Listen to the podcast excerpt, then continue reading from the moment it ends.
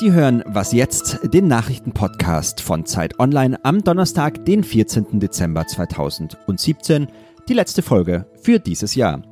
Wir senden heute eine Sonderausgabe zum Jahresende. Mein Name ist Matthias Peer.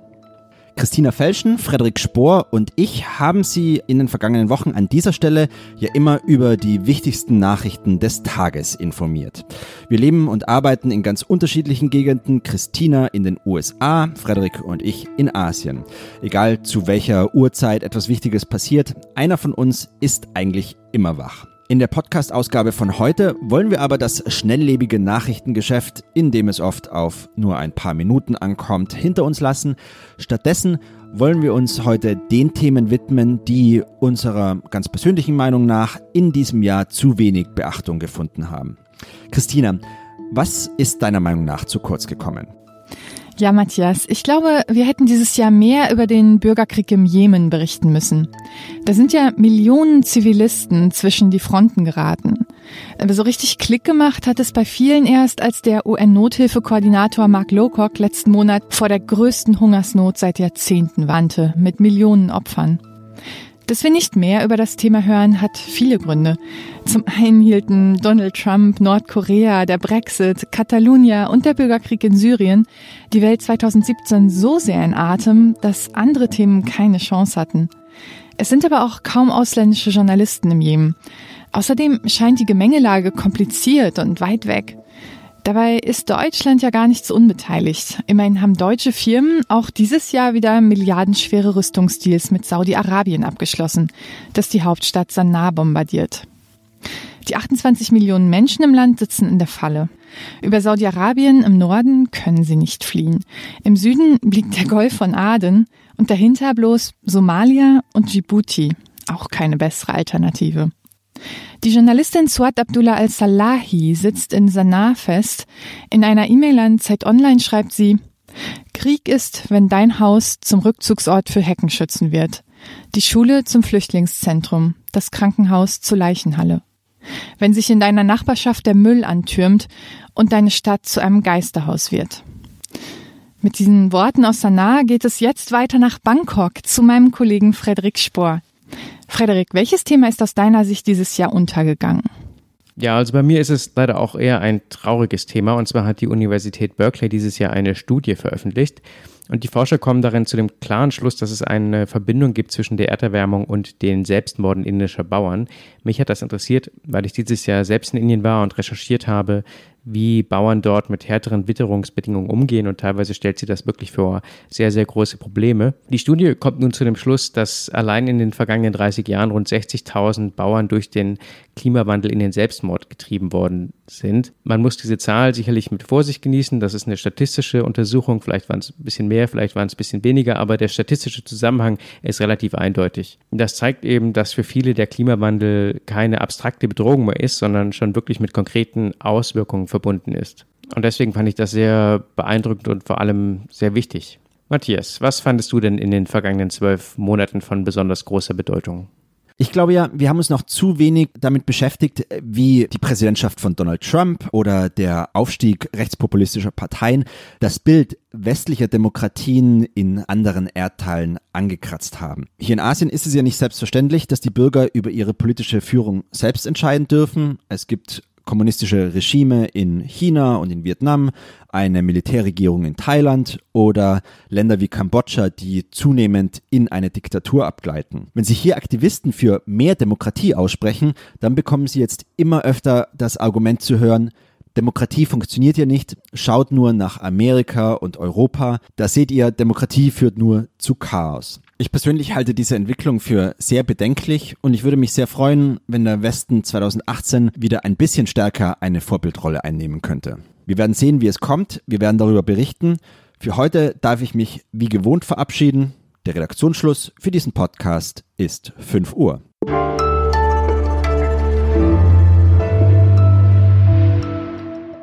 Normalerweise ist es hier relativ ruhig. Normalerweise ist einer von uns alleine hier im Studio, aber heute ist alles anders, denn wir vom Podcast-Team von Zeit Online, vom Podcast Was Jetzt, wollen heute zurückschauen. Wir wollen ein großes Jahresendspecial machen und deswegen bin ich, Komma, Heiko Reusch, Komma, heute nicht alleine hier im Studio, sondern wir sind zu fünfter. Ich werde mich heute mit dem Brexit ein bisschen näher beschäftigen.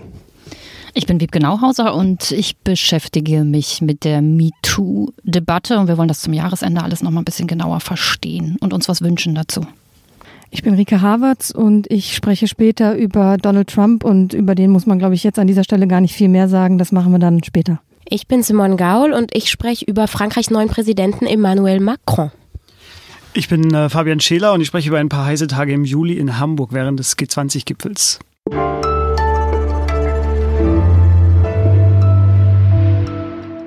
Der G20-Gipfel in Hamburg, die Ausschreitungen und die Debatten danach. Einer der vielen Experten, die Zeit Online im Juli und auch danach zu diesem Thema hatte, ist Hannes Schrader, Redakteur bei Zeit Campus Online. Hallo Hannes. Hallo Fabian. Hannes, mein Eindruck ist, Deutschland ist ganz bei sich, äh, wenn sich über etwas richtig aufregen kann. Ähm, da kam der G20-Gipfel im Juli ganz recht. Äh, die einen haben diejenigen kritisiert, die da getagt haben, nämlich die Staatenlenker der Welt. Ähm, als dann aber die Nacht eingebrochen ist und die Proteste eskalierten, ähm, hatten wir ein Gewaltproblem von links. Deutschland hat gesprochen über den sogenannten schwarzen Block. Du hast versucht, mit dieser radikalen Linken, die sich da auch versammelt, zu reden. Du hast da recherchiert. Ähm, wie lief das denn ab? Ja, ich musste erstmal lernen, dass es äh, schwierig ist, diese Menschen zu klassifizieren. Ähm, also von der, der radikalen Linken zu sprechen, ist schwierig. Es gibt ganz verschiedene linke Gruppierungen. Die Polizei nennt die Linksextreme. Ähm, sie selbst nennen sich radikale Linke. Es gibt Antifas, es gibt Anarchisten, es gibt alle möglichen ähm, Menschen, die für alle möglichen Dinge eintreten. Und gerade auch in Hamburg ähm, ist es sehr, sehr schwer zu sagen, wer da eigentlich aktiv war, wer hat das angetrieben, wer hat diese Straftaten begangen. Also deswegen ist es politisch, ähm, was danach diskutiert wurde, haben wir ein Gewaltproblem von links erstmal wichtig zu herauszufinden, wer hat da eigentlich was gemacht. Nun kann man ja auch, sage ich mal, aus einer gemäßigten Perspektive heraus auf der einen Seite irgendwie Globalisierung als etwas sehen, was vielleicht so ein bisschen ja überreizt ist mittlerweile und kann trotzdem ja Steinewerfer, die im gleichen Namen äh, Gewalt ausüben, auch doof finden. Aber Linke bewegen sich da immer in so einem äh, Spannungsverhältnis. Wenn wir das jetzt mal loslösen von Hamburg, ähm, links sein in Deutschland, was denkst du denn? War das ein gutes Jahr in Deutschland oder war das eher ein schwieriges Jahr für die Linken? Ja, es war ein schwieriges Jahr. Die haben sich ja danach, äh, vor allem äh, Grüne in Hamburg, sehr schwer damit getan. Sollen sie die Ver Gewalt verurteilen? Sollen sie äh, die Gewalt, ohne die Gewalt zu verharmlosen, ähm, äh, trotzdem äh, sich solidarisch zeigen mit den Anliegen der, der Demonstranten? Ähm, und äh, die Linksein in Deutschland war sehr, eine sehr zersplitterte Angelegenheit, weil die linken Bewegungen sehr zersplittert sind, weil sie immer sehr, sehr viel miteinander reden, übereinander reden, äh, immer sehr genau sich abgrenzen wollen. Und äh, äh, das hat man auch in Frankreich gesehen, wo es äh, der sehr, sehr linke Kandidat Jean-Luc Mélenchon auf einen der vorderen Plätze im ersten Wahlgang des Präsidentschaftswahlkampfs äh, geschafft hat. Ähm, und dann in den Parlamentswahlen die Linken es nicht geschafft haben, sich zu vereinigen hinter einer Gruppierung, sondern dann ganz viele Splittergruppen entstanden sind und äh, dementsprechend es gibt es keine linke Opposition eigentlich im aktuellen französischen Parlament gibt. Jetzt hatten wir in Deutschland ja auch eine Bundestagswahl Bundestagswahl in diesem Jahr. Es gab da auch keine linke Mehrheit, also ein linkes Mehrheitsbündnis ist nicht zustande gekommen. Ihr bei euch im Ressort hattet erst eine Serie, die hieß ähm, Jung und Links. Jetzt hattet ihr dieses Jahr Jung und Konservativ vor der Wahl. Ähm, und Holger Gerz, einer meiner Lieblingsautoren, hat vor kurzem einen schönen Satz geschrieben, es gebe wieder die Tendenz zum linken Fressen in Deutschland.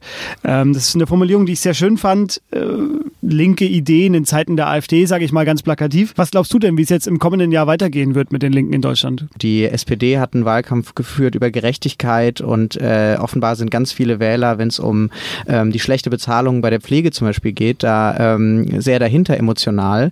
Nur ähm, Wählerstimmen hat es den linken Parteien nicht so richtig gebracht. Ähm, das heißt, es ist schwer zu sagen. Es kommt jetzt darauf an, wie die, wie die SPD sich entscheiden wird in der, in der Regierung. Also bleibt Deutschland wahrscheinlich erstmal die schwarze Republik, äh, was sie ja bisher auch schon war. Ähm, das war Hannes Schrader, aufmerksamer Beobachter linker Bewegungen in Europa. Vielen Dank, Hannes. Vielen Dank, Fabian. Und hier übernimmt jetzt Rike Havertz, die über einen Kandidaten reden wird oder einen Präsidenten reden wird, dem man links sein auch nicht unterstellt. Sie wird über Donald Trump sprechen.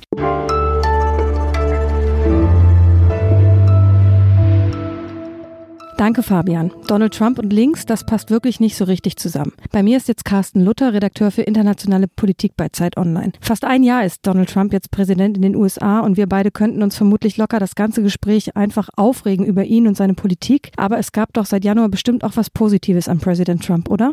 Ja, was Positives. Ich wäre ja eigentlich der Erste, der das zugibt, wenn äh, dieser Präsident mal was richtig machen würde. Ich zwinge mich auch sehr in dieser Richtung irgendwie aufmerksam zu bleiben und nicht gleich alles zu verteufeln, nur weil es von ihm kommt. Aber ich fürchte, dieses Jahr müssen wir noch ein bisschen bisschen warten. Es gibt positive Dinge, die ich finde, die allerdings dann eher gegen Trump oder trotz Trump passieren. Wenn man sich zum Beispiel das Pariser Klimaabkommen anschaut, das er am liebsten zerreißen würde, die Amerikaner merken langsam, ja, der Klimawandel ist real und er ist von Menschen gemacht und sie tun was dagegen auf lokaler Ebene in den Bundesstaaten. Und da merkt man eben, Trump ist nicht die USA und es tut sich was, es bewegt sich was. Und es gibt auch Umfragen, die sagen, die Amerikaner seien mittlerweile weniger ausländerfeindlich und zwar trotz eines rassistischen Präsidenten, der Trump ja im Grunde genommen ist. Bürgerrechtsorganisationen nehmen Spenden ohne Ende ein. Es passiert was politisch, die Leute engagieren sich, sie streben politische Ämter an und merken sogar, ja, eine Krankenversicherung, um die sich der Staat kümmert, das ist eine gute Sache, trotz Trumps Bemühen, genau das vom Tisch zu fegen. Das klingt ja erstmal gar nicht so schlecht, aber leider sehen das dann doch auch nicht alle in den USA so. Das stimmt natürlich, wie gesagt, gerade nur wenn man von ganz oben drauf schaut in Summe, dann steigen die Zahlen der Amerikaner, die vielleicht auch gegen Trump sind. Er mag der unbeliebteste Präsident überhaupt seit Ewigkeiten sein, aber diejenigen, die sich als seine Anhänger verstehen, ignorieren im Prinzip völlig, was er tut, was er sagt oder gehen einfach mit. Also diese Basis, die steht eigentlich sehr fest. Man muss eigentlich sagen, das politische und moralische Niveau hat er deutlich gesenkt. Man kann alles Mögliche tun und sagen jetzt, ähm, aber er ist da eher das Symptom als der Auslöser. Hass und Spaltung, das hat es vorher auch gegeben. Man konnte vorher Dinge sagen, aber letztlich ist da das Gefühl, da ist jemand, der gibt uns das Recht dazu und wir nehmen uns das Recht jetzt auch heraus. Lass uns mal kurz auf so ein paar politische Pläne von Trump gucken. Die Mauer an der Grenze zu Mexiko, der Muslim-Ban, die Abschaffung der verpflichtenden Krankenversicherung, um die sich der Staat kümmert, eine absurde Steuerreform, die Russland-Ermittlung und dann nicht zuletzt, du hast es schon angesprochen, rassistische und frauenfeindliche Äußerungen im Grunde permanent. Politisch wie rhetorisch ist diese Präsidentschaft von Trump oft nun ja problematisch. Gibt es denn einen Trump-Plan, den du besonders schlimm findest? Na, die Liste zeigt schon und die geht ja noch drei Seiten so weiter. Ein Projekt schlimmer als das andere. Auf der anderen Seite muss man natürlich sehen, vieles davon ist nicht durchgekommen und dann kann man sich beruhigen. Es funktioniert irgendwie alles. Die Gerichte funktionieren. Er wird im Kongress ausgebremst. Äh, nicht überall passiert es so, wie er sich das vorstellt, dass er einfach sagt, hier geht's lang und dann machen wir das so. Andererseits finde ich wahnsinnig beunruhigend, na, dass viele es halt immer noch alles so wahnsinnig normal finden. Ja, wenn er anfängt, Richter auszutauschen in der Justiz und demokratische Institutionen diskreditiert, dann findet da ein schleichender Prozess statt, bei dem auch viele Leute einfach mitmachen und sagen, nee, das ist doch in Ordnung, das ist doch ein ganz normal demokratischer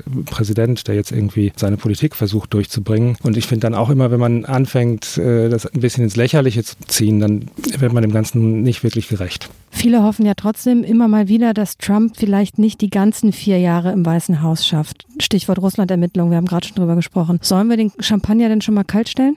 Ich glaube, wir stoßen besser auf was anderes an. Wenn wir darauf warten, dauert das einfach noch ein bisschen. Es ist ja immer viel Drama dabei und letztlich muss man sagen, die Ermittlungen kommen ihm auch sehr nah. Ja, der engste Zirkel ist da jetzt unter Verdacht. Mehr ist es nicht, muss man auch ehrlich gesagt sagen. Am Ende wird es darum gehen, ob Trump selbst persönlich irgendwas gemacht oder gewusst hat und ob ihm das auch bewusst war. Das ist ja auch immer die Frage. Oder ob er sich einfach naiv hat in irgendwas reinziehen lassen. Und das ist leider im Moment eher eine politische als eine juristische Frage. Die Ermittlungen, die da laufen, werden noch sehr lange dauern. Während er im Amt ist, ist es verfassungsrechtlich nahezu unmöglich, ihn anzuklagen. Und dann gibt es vielleicht eine Empfehlung an den Kongress, ein Amtsenthebungsverfahren einzuleiten. Aber ob die Republikaner, die dann eigentlich hauptsächlich ihre Agenda durchziehen wollen und sozusagen den moralischen Kompass auch ein bisschen verloren haben und eben an dieser Normalisierung von Trump sehr stark mitarbeiten, weil sie ihre Ziele durchsetzen, ob die dann letztlich dieses Amtsenthebungsverfahren durchbringen und die Mehrheit braucht es eben, das sehe ich noch nicht. Wir stellen uns dann doch nochmal auf ein Jahr 2018 mit einem Präsident Trump im Weißen Haus ein. Vielen Dank, Carsten. Sehr gern. Anders als Trump wurde ein neuer Präsident in diesem Jahr fast überall gefeiert, und zwar Emmanuel Macron in Frankreich. Ob unser Korrespondent dort auch mitjubelt, verrät er uns jetzt im Gespräch mit Simon Gaul.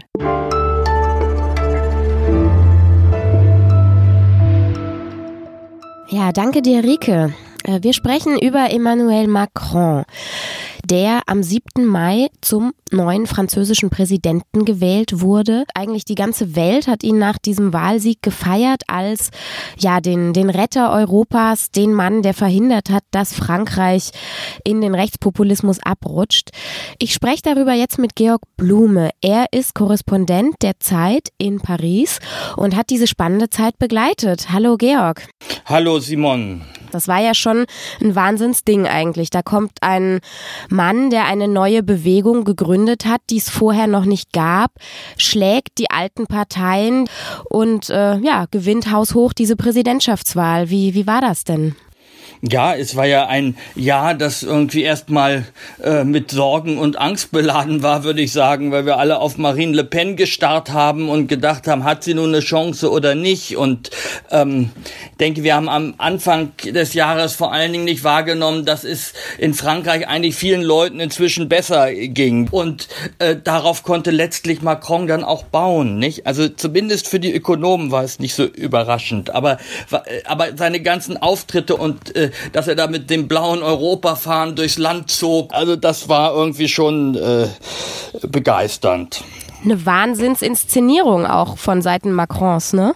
Ja, und also man kann ihm ja vorwerfen, dass er die ganze Show alleine abgezogen hat, aber man konnte ihm immer gut zuhören. Er hat immer was Interessantes zu sagen gehabt, ob das nun irgendwie über wie er Europa reformieren will oder wie er das politische System Frankreich umkrempeln will. Er hat das ja alles versucht zu definieren nochmal, äh, wie Frankreich sozusagen auf die Politik schaut und wie die Politik am besten antwortet auf die Bedürfnisse der Franzosen. Dann haben sie ihn ja schnell auch Jupiter genannt und weiß ich, der, äh, der große Gott und der neue Bonaparte und weiß ich was alles. Und, und wie macht er sich jetzt? Jetzt ist er ja so ein halbes Jahr im Amt hier, Jupiter oder Napoleon oder wie, wie macht ja. er sich denn jetzt so? Er steht eigentlich bei seinen Worten aus der Kampagne und ich glaube, das macht ihn im Augenblick stark und er hat noch keine Skandale. Wenn da einige Leute nicht sauber waren, die sich da irgendwie mit ihm äh, in die Regierung geschlichen hatten, die hat er schnell wieder rausgeschmissen und äh, das war wahrscheinlich wahrscheinlich richtig. Und jetzt das neue Arbeitsgesetz. Er hat den Kündigungsschutz unglaublich gelockert, so wie man sich das hätte in Frankreich eigentlich nie vorstellen können. Und äh, die Gewerkschaften haben es irgendwie hinnehmen müssen. Ähm, aber er hatte eben nebenbei auch immer positive Botschaften. Wir wollen ein soziales Europa. Wir wollen äh, mit den, äh, gerade mit Merkel und Deutschland enger zusammenarbeiten und äh, gemeinsam gegen China und äh, die USA irgendwie antreten. Das ist populär in Frankreich. Und die Franzosen international werden ja auch wieder ganz anders wahrgenommen als unter Hollande. Ja, ich meine, das sieht man in den Titelbildern überall in der Welt jetzt mit Macron und äh, es, er ist halt jetzt überall eine Nummer und ein Star und äh, das haben die Franzosen lange nicht gehabt, nicht? Und das gefällt den Franzosen, so einen Star zu haben? Bestimmt, ja. Ich meine, die, die, wissen schon, wo er herkommt, da aus den Eliteschulen und äh, dass man den Jungs auch nicht immer trauen kann und die ihr eigenes Ding machen und ähm, also er muss schon zusehen, dass er da nicht eine überhebliche äh, Art sich anlegt, die die Macht so mit sich bringt. Das ist, glaube ich, die große Gefahr für ihn. Es gibt ja auch viele Leute, die sagen, na ja, Marine Le Pen, die wartet nur in ihrer Ecke und lauert auf den ersten Fehler.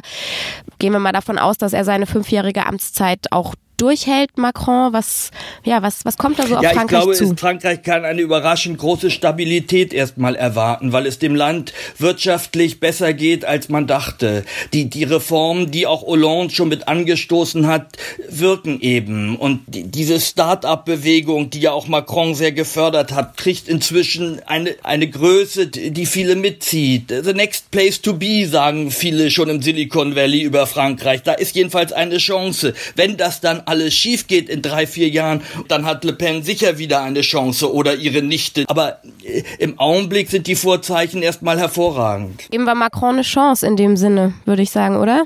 Ja, natürlich, müssen wir unbedingt. Und er macht es uns ja auch leicht. Danke, Georg.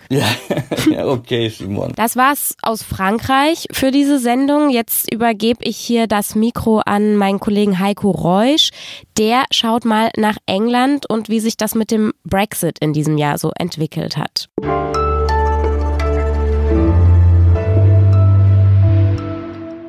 Billig ist London wieder. Hört man manchmal und liest man auch wieder oft. Der Pfundabsturz im Zuge der Brexit-Turbulenzen hat einen Urlaub in der britischen Hauptstadt wieder erschwinglich gemacht. Na, immerhin. Bisschen düsterer hingegen fällt aktuell eine These mit Blick auf den Brexit aus. Nicht die EU erleidet einen Zerfallsprozess, sondern Großbritannien selbst. Der Nordirland, Schottland, Wales und England, allen voran die Hauptstadt London, die haben alle so ihre eigenen Vorstellungen, aber auch ganz konkrete Forderungen und Probleme, die es im Zuge des Brexit zu lösen gilt. Die britische Premierministerin Theresa May, die verhandelt seit Juni mit der EU. Das Ziel ist nach wie vor am 30. März 2019 in den Brexit zu gleiten. Und was der aktuelle Stand ist, darüber spreche ich jetzt mit Kue Pham, Redakteurin im Ressort Politik bei Die Zeit. Sie selbst hat lange in England gelebt, wo sie auch studiert hat. Hallo Kue. Hallo, ne? Theresa May ist mit starker Stimme in die Verhandlungen mit der EU gegangen. Was hat sie denn bisher in diesem halben Jahr erreicht? Nun, ich würde sagen, dass Theresa May ursprünglich als Hoffnungsfigur der britischen Konservativen äh, das Amt angetreten hat als Premierministerin. Inzwischen befindet sie sich in einer Dauerkrise mit ihrer Partei, den Tories. Ähm, sie befindet sich in einer Verfassungskrise mit Schottland und Nordirland. Und äh, die Verhandlungen mit der Europäischen Union, die jetzt auch schon länger als ein halbes Jahr dauern, kommen nicht voran. Schauen wir mal auf die jüngsten Entwicklungen der Verhandlungen. Vor allem der Streit um die Außengrenze der EU in Nordirland ist in den letzten Tagen und Wochen ja hochgekocht. Eine Ausnahmeregelung hätte man seitens Irland gerne gehabt. Das heißt, Grenzvereinbarungen, wie sie auch jetzt gültig sind. Das wiederum überträgt die nordirische Democratic Unionist Party nicht mit, von der ja wiederum Theresa May im Parlament abhängig ist. Es ist eine wahnsinnige Verkettung. Welche Wege gibt es denn aus diesem Dilemma? Ähm, es ist tatsächlich extrem kompliziert. Ich glaube, dass auch sehr viele Brexit-Politiker in Großbritannien unterschätzt haben, wie kompliziert der Ausstieg sein würden. Und wir erleben jetzt, dass all die Probleme äh, Großbritanniens, die unter der Oberfläche geschlummert haben, dass die jetzt voll zum Vorschein kommen und in die Verhandlungen mit den Europäern auch reinragen. Ähm, was die, was die irische Frage angeht, kann man sagen, dass ähm, Nordirland ist ja Teil von äh, Großbritannien, würde also mit austreten mit dem Brexit und die Republik Irland ist sozusagen europäisch. Ähm, und diese Regierungen in beiden Ländern dort haben seit jeher eine, ein sehr schwieriges Verhältnis miteinander. Und die inneririschen Probleme werden dann eben auch zu den Problemen von Theresa Mays Regierung, weil sie auch mit der DUP koaliert und damit auch zu Problemen der Europäischen Union. Im schlimmsten Fall, und ich, ich sage das als jemand, die natürlich eine große Sympathie hat für Großbritannien und die diesen Prozess lange begleitet hat, im schlimmsten Fall ist es wie eine Scheidung, wo man sagt, beide Seiten sagen, es ist zu kompliziert, wir müssen uns einfach verabschieden, ciao und keine Ahnung, wie das mit den Kindern ist. Im besten Fall ähm, schaffen sie es irgendwie durch politisches äh, Handwerk, durch Geschick, durch ähm, gute Gespräche eine Lösung zu finden, die irgendwie alle Seiten halbwegs beruhigt und dann am Ende auf etwas hinausläuft, was wahrscheinlich der EU-Mitgliedschaft in irgendeiner Form ähneln wird. Und dann hat Großbritannien wahnsinnig viel Zeit und wahnsinnig viel politische Energie darauf verwendet, ähm, so etwas zu werden wie Norwegen oder so. Vielen Dank fürs Gespräch. Ich habe mit Kieu Pham gesprochen. Sie ist Redakteurin im Ressort Politik bei Die Zeit. Sie selbst hat auch lange in England gelebt, wo sie auch studiert hat. Und ich glaube, ich kann sagen, du hast immer noch ein Fable für Großbritannien. Vielen Dank fürs Gespräch. Dankeschön. Tschüss. Ciao. So viel also zum Thema aktueller Stand der Brexit-Verhandlungen. Und äh, an dieser Stelle übergebe ich an meine Kollegin Wiebke Nauhauser. Sie beschäftigt sich gleich mit der aktuell frisch gekürten Person des Jahres des Time Magazine. Es ist die MeToo-Bewegung geworden.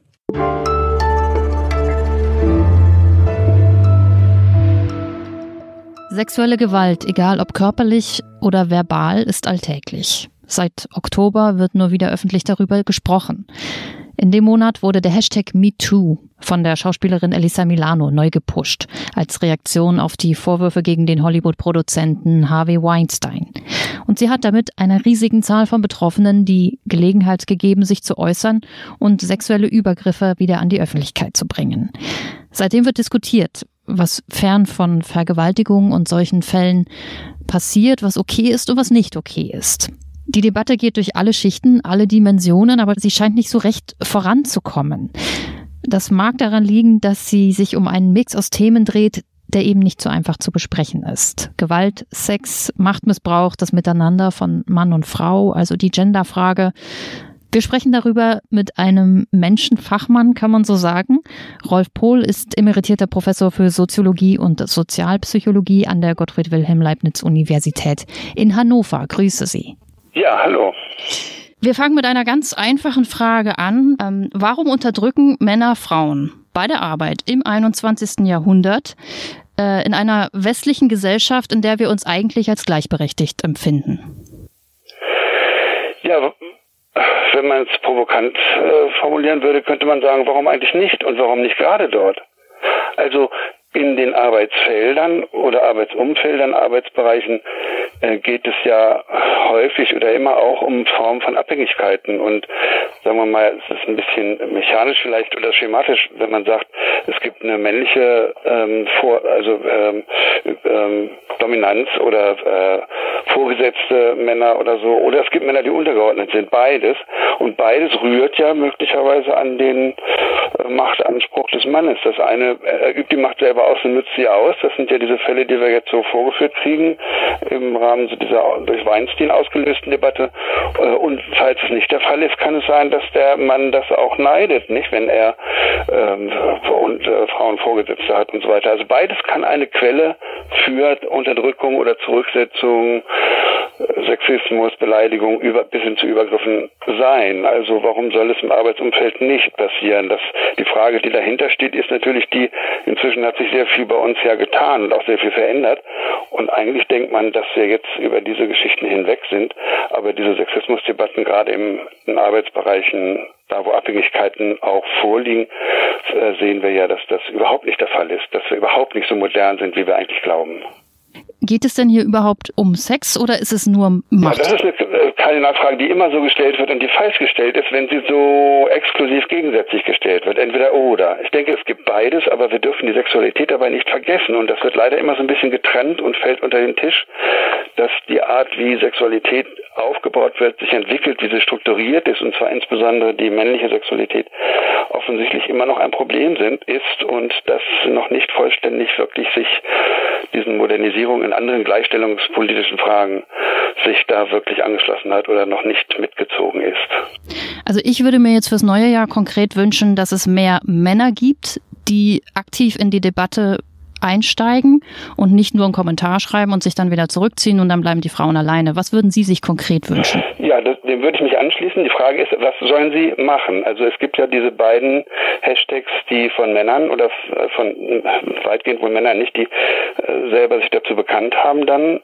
äh, ich glaube, die hat keine richtige Resonanz und die hat keine richtigen Folgen dabei. Also was soll sozusagen über das Bekenntnis hinaus, was nicht Kommentar ist, äh, eine Äußerungsform von Männern sein, äh, zu dieser Problematik. Also ich glaube, dass es eine Selbsteinsicht und eine Bereitschaft zur Reflexion, wenn Sie das meinen, absolut wichtig ist und dem würde ich mich auf jeden Fall äh, auf jeden Fall anschließen. Und wir dürfen nicht nachlassen und aufhören, uns mit diesen Alltagsphänomenen, also dieser alltäglichen Verankerung von Sexismus in den Strukturen des Alltags sozusagen weiterhin auseinanderzusetzen und darüber aufzuklären. Dankeschön, Herr Professor Pohl. Ja, bitte sehr. Mehr Selbstreflexion in 2018, das ist doch ganz allgemein ein schöner Vorsatz.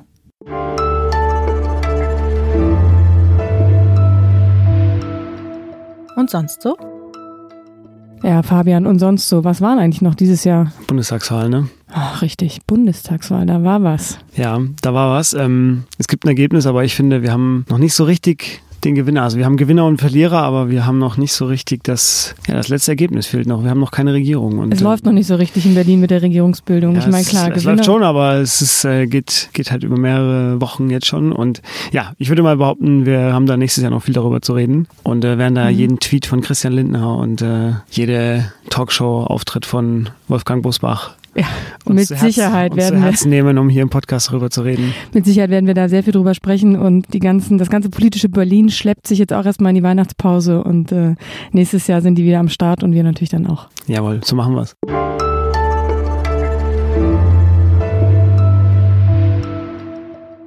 Das war der Jahresrückblick vom Podcast-Team von Was jetzt? Wir gehen ein bisschen in die Weihnachtsferien und sehen uns dann im neuen Jahr wieder oder hören uns vielmehr im neuen Jahr wieder. Am 8. Januar gibt es eine neue Ausgabe von Was jetzt? Tschüss. Tschüss. Frohe Weihnachten. Bis dahin. Tschüss. Wollen wir es einmal anhören? Nee.